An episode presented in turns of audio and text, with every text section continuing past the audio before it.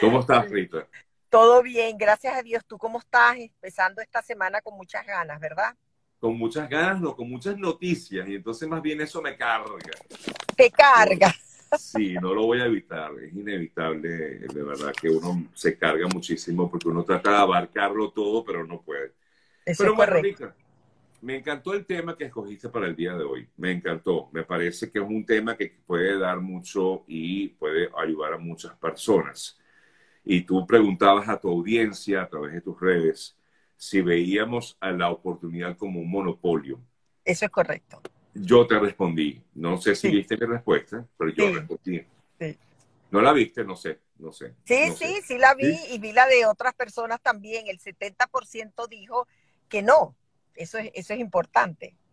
Que no lo ven como un monopolio. Explícanos por qué crees tú que puede ser un monopolio, porque algunas personas pueden ver que la oportunidad es un monopolio de algunos. Sí.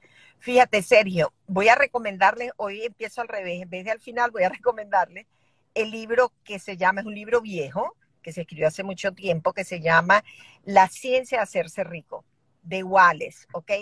En el capítulo 3, él habla de eso, si nosotros consideramos que la oportunidad está monopolizada, ¿verdad? Y la verdad es que no. Nadie que no haya generado prosperidad fue porque le robaron las oportunidades ni tampoco porque la riqueza está monopolizada. Todos tenemos las mismas oportunidades. Inclusive, tú sabes que esto es un discurso político, ¿verdad? De la igualdad social, que lo, lo denominan también la igualdad de oportunidades que todos los seres humanos tenemos de tener derecho a la salud, al bienestar, a la educación, etcétera, etcétera. El problema que hay con respecto a eso es la mentalidad que tú puedas tener ganadora para aprovechar esas oportunidades. Y fíjate algo, si, si nosotros hacemos un ejemplo visual de lo que es una competencia de 100 metros plano, Ok. en la salida están todos los atletas.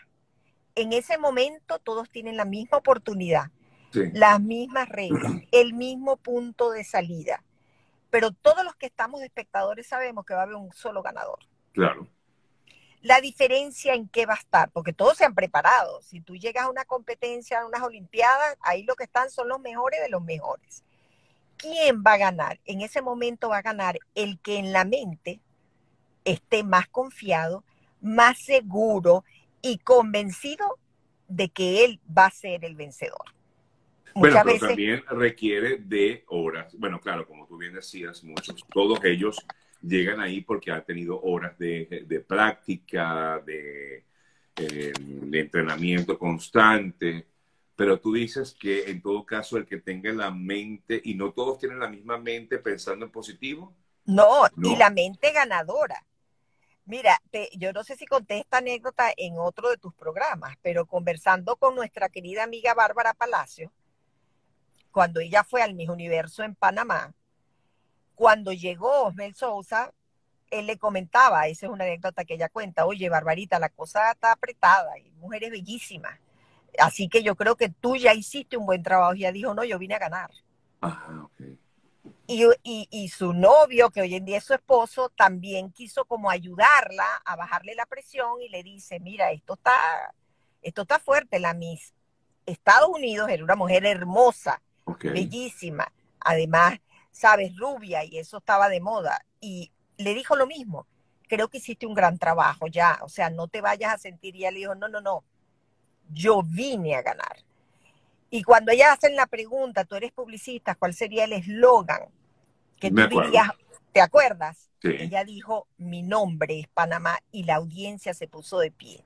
sí. Fíjate, todas tenían la misma oportunidad, todas fueron a ganar, Sergio. Ahora hay una mentalidad ganadora y próspera y hay una mentalidad perdedora y pobre. Tú has oído ese término que dice la pobreza es mental y el rancho lo tienes en la cabeza.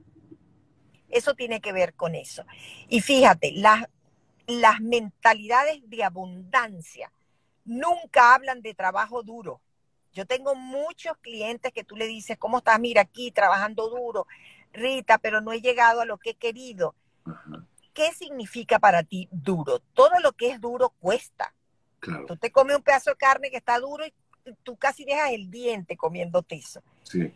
Cuando tú le dices a tu mente trabajo duro, él dice esto, esto me va a costar. Ya. Si tú le dices vamos a trabajar mejor o más inteligentemente, el cerebro dice esto está listo. Vamos a darle que son pasteles, pero tú le metes a tu, a tu, a tu mente cosas en las que ella se bloquea. Mira, la gente próspera, ¿cuál es la relación de la gente próspera con el dinero? Lo disfruta, pero lo invierte. Sí. La gente de mentalidad de escasez lo gasta. El dinero se hizo para gastarlo. Y fíjate algo, quien piensa desde la escasez no puede tener abundancia. Eso es como quien piensa en la enfermedad todo el tiempo no puede tener salud, Sergio. O sea que tú crees, Rita, que todo definitivamente, esto parece una clase de, no sé, de, de psicología o de PNL o de, no sé, no, es que, de- pero todo está en la mente. Eso es correcto. En cómo tú ves, mira, si tú te concentras en lo que no tienes,